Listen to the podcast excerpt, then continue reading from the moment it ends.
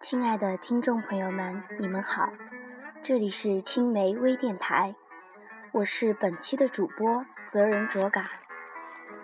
随和是一种智慧，随和是一种素质，一种文化，一种心态。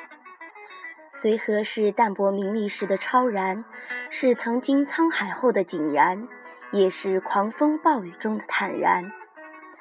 做随和的人，必定是高瞻远瞩的人，宽宏大度的人，豁达潇洒的人，而胸怀狭窄的人根本做不到这点。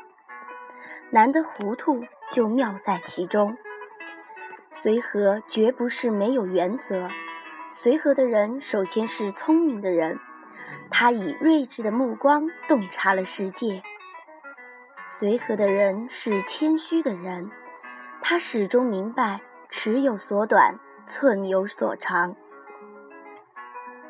随和的人是没有贪欲的人，他可以很好的控制自己的世俗欲望。随和需要有淡泊名利的心境。宠辱不惊，闲看庭前花开花落；去留无意，漫随天外云卷云舒。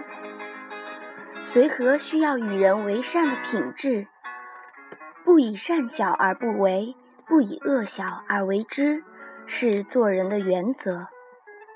品味随和的人会成为智者，享受随和的人会成为慧者。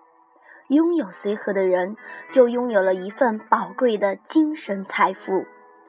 善于随和的人，方能悟到随和的真谛。